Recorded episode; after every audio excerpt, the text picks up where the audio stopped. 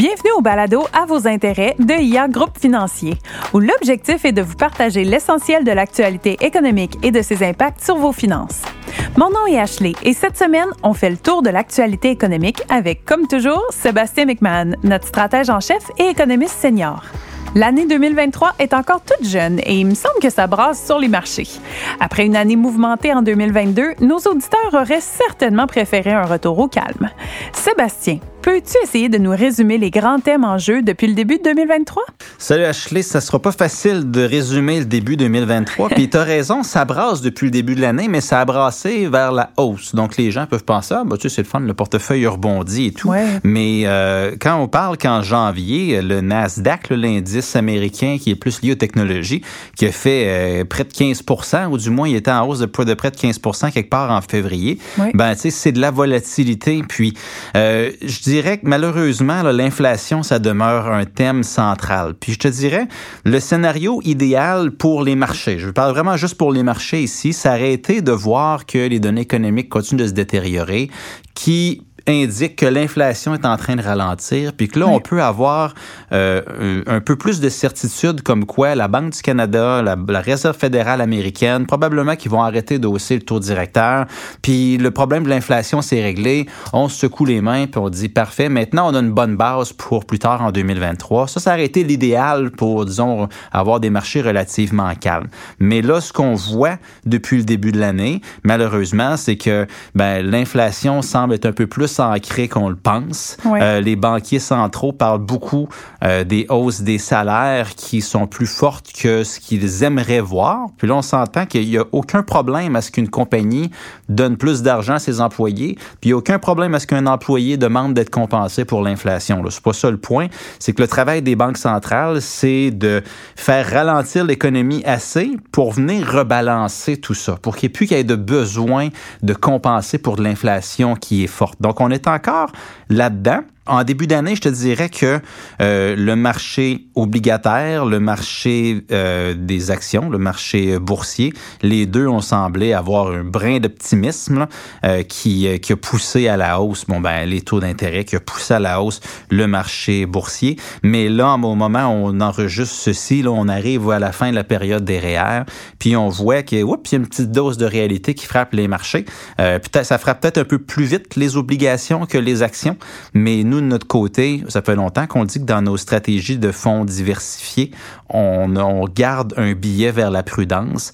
Ben, on est encore là, encore euh, aujourd'hui. Même si le début de l'année, ça a été un peu plus un vent de face pour nous autres, côté défensif avec les marchés qui montent, on continue de penser que probablement malheureusement, ben euh, les, euh, les marchés, on continue de penser qu'on pourrait aller retester les creux d'octobre dernier. Mais c'est juste notre vue. C'est pas une certitude, c'est juste notre vue. Parfait, ça. OK, ouais, je comprends. Puis les marchés ont été volatiles, à la hausse comme à la baisse, autant pour les actions que les obligations, que les devises. Qu'est-ce qui peut expliquer tout ça? Ben, c'est ça, des marchés, quand ça bouge, ben, tu sais, l'économie, elle va, elle va, les, données économiques sortent, tout le monde voit les mêmes données. Euh, les banques centrales font ce qu'ils ont à faire, puis tout le monde écoute les banques centrales. Donc, après ça, ce qui fait bouger les marchés, bien sûr, c'est le positionnement des investisseurs, puis les anticipations vers le futur. Donc, on a des surprises à chaque jour, on a des données qui nous sont bombardées. Puis, ce qu'on a vu depuis le début de l'année, c'était que, euh, j'ai dit, nous, on était défensifs, on demeure défensif encore. Bon, on n'était pas les seuls à être défensifs en fin d'année 2022. Il y avait beaucoup d'investisseurs qui l'étaient, puis on peut le voir dans les données. On a des données qui disent le positionnement général des investisseurs de détail, monsieur, madame, tout le monde, euh, les grands investisseurs institutionnels, les fonds spéculatifs, les hedge funds de ce monde, on peut voir tout ça. Tout le monde était très défensif en début d'année. Quelques bonnes surprises sont, sont sorties dans les données économiques. Puis là, tout d'un coup, le, sentiment s'est amélioré. Ça fait boule de neige. Puis les gens, bon, ben là, commencent à rattraper, commencent à racheter des actions. Donc, ça pousse les marchés à la hausse. Puis même du côté des petits investisseurs, tu sais, tu sais on fait beaucoup de marketing, là, beaucoup de sorties chez IA. Puis euh, moi, j'en fais beaucoup personnellement. Puis je commence à entendre parler depuis un petit bout de titres technologiques, de titres spéculatifs, de crypto-monnaies, de NFT. J'en entends parler beaucoup. Donc, on voit qu'il y a un regain euh, vers ces, ces, ces choses-là. Euh, nous, on continue de penser que quand on voit un regain d'intérêt vers les titres spéculatifs dans un environnement qui est plus fragile, ben on voit que c'est un marché justement qui est encore en train de se fragiliser euh, davantage. Puis, euh, tu sais, pour donner un exemple à quel point ça peut être violent ces mouvements-là, ben les, les, le positionnement des investisseurs de détail qui euh, font les monsieur, madame, tout le monde qui n'avaient pas beaucoup d'actions, qui sont bien en racheter beaucoup en début d'année, puis ont acheté des choses plus spéculatives. Ça fait en sorte que ça a fait pousser le Nasdaq à la hausse. Puis les grands fonds d'investissements mondiaux, il y avait tendance à être sous-pondéré, même à avoir vendu à découvert ces titres-là. Donc, euh, que les titres poussent, bon, ben, ils ont besoin de couvrir ces positions-là en en rachetant, fait que ça a poussé à la hausse de façon assez rapide. Euh, c'est les, les, titres, donc le Nasdaq a poussé beaucoup. Donc, euh, c'est tout qu'un début d'année qu'on voit, puis de façon intéressante, ben, ce qui a mal fait en 2022 a très bien fait en début d'année. Ce qui a mm-hmm. très bien fait en 2022 fait mal en début d'année. Mais là, on voit cette espèce de consolidation là à la hausse. Donc, euh, je dirais que tant mieux. Vous avez fait des rendements depuis le début de l'année, c'est excellent. Prendre des profits, a jamais personne qui s'est mis pauvre à prendre des profits. Puis surtout, bon, ben, quand l'environnement est incertain, ben, d'être discipliné, d'être prudent, ça a plein de bon sens. Là, tu as mentionné les ventes à découvert. Est-ce que tu peux expliquer pour monsieur, madame, tout le monde, ça ressemble à quoi? Oui, oui. La, vente à découvert, vous pouvez faire ça, vous aussi, si vous avez un compte de courtage, mais euh, c'est pas le compte de courtage de base. Il faut, faut, faut, faut, avoir des frais supplémentaires pour avoir un compte plus sophistiqué. Mais ce qu'on peut faire, c'est qu'on peut vendre un titre qu'on possède pas. Donc, dans le fond, ce qu'on fait, c'est qu'on fait un pari qu'un titre va baisser. Mm-hmm. Donc, en termes très techniques, ce qui se passe, c'est que le courtier, si vous faites affaire avec une firme de courtage, elle, ce qu'elle va faire, c'est qu'elle va emprunter le titre à quelqu'un d'autre, va vous le donner, vous allez le vendre, puis après ça, bon, ben, si le, le, prix du titre baisse, bon, ben, vous allez le racheter plus bas, vous allez garder l'argent que vous avez fait entre les deux.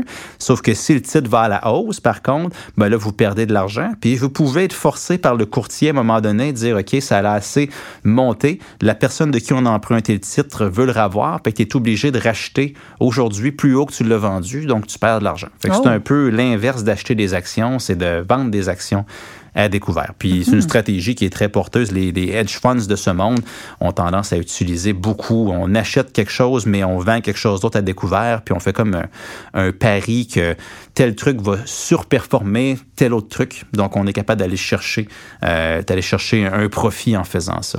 D'accord. Pour le reste de l'année, avec l'information qu'on a reçue, est-ce qu'on pense que ça va être volatile le reste de l'année ou non? Ben, il y a toujours de la volatilité. Euh, puis c'est sain d'avoir de la volatilité dans un marché, mais on pense qu'on pourrait avoir quand même un peu plus de volatilité qu'à l'habitude en 2023, juste basé sur les dernières euh, données sur l'inflation. Les, les marchés s'étaient positionnés pour que le combat contre l'inflation soit à peu près terminé au Canada qu'on achève du côté américain. Puis là, on est en train de réviser euh, ces attentes-là. La Banque du Canada elle pourrait sortir de sa pause dès avril. C'est tout à mhm. fait possible.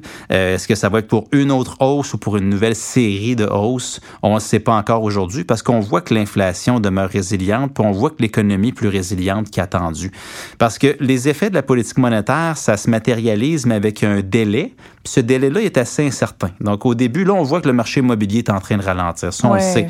Mais l'impact sur l'effet de richesse des ménages, les qu'on sent moins riches parce que le prix des maisons baisse, même si on n'a pas vendu notre maison, ben généralement, ça, après ça, ça veut dire qu'on a moins de confiance, on achète moins, on emprunte moins, l'économie ralentit, puis là, on fait boule de neige. Ben ça, à quelle vitesse ça, se produit, ça, c'est toujours différent. Puis probablement qu'on était un peu optimiste en pensant que ça allait se passer vite. C'est un drôle d'optimisme de penser que l'économie va ralentir euh, prochainement, mais quand même, ça, on, se retrouve dans un environnement qui est incertain. Puis, euh, si euh, ici, une chose que les marchés n'aiment pas, c'est l'incertitude. Donc, ça, ça crée de la volatilité. Mais le bon, la mauvaise nouvelle, c'est que probablement que les taux vont continuer d'augmenter. Donc, la Banque du Canada, ça devrait s'en venir avec d'autres hausses de taux.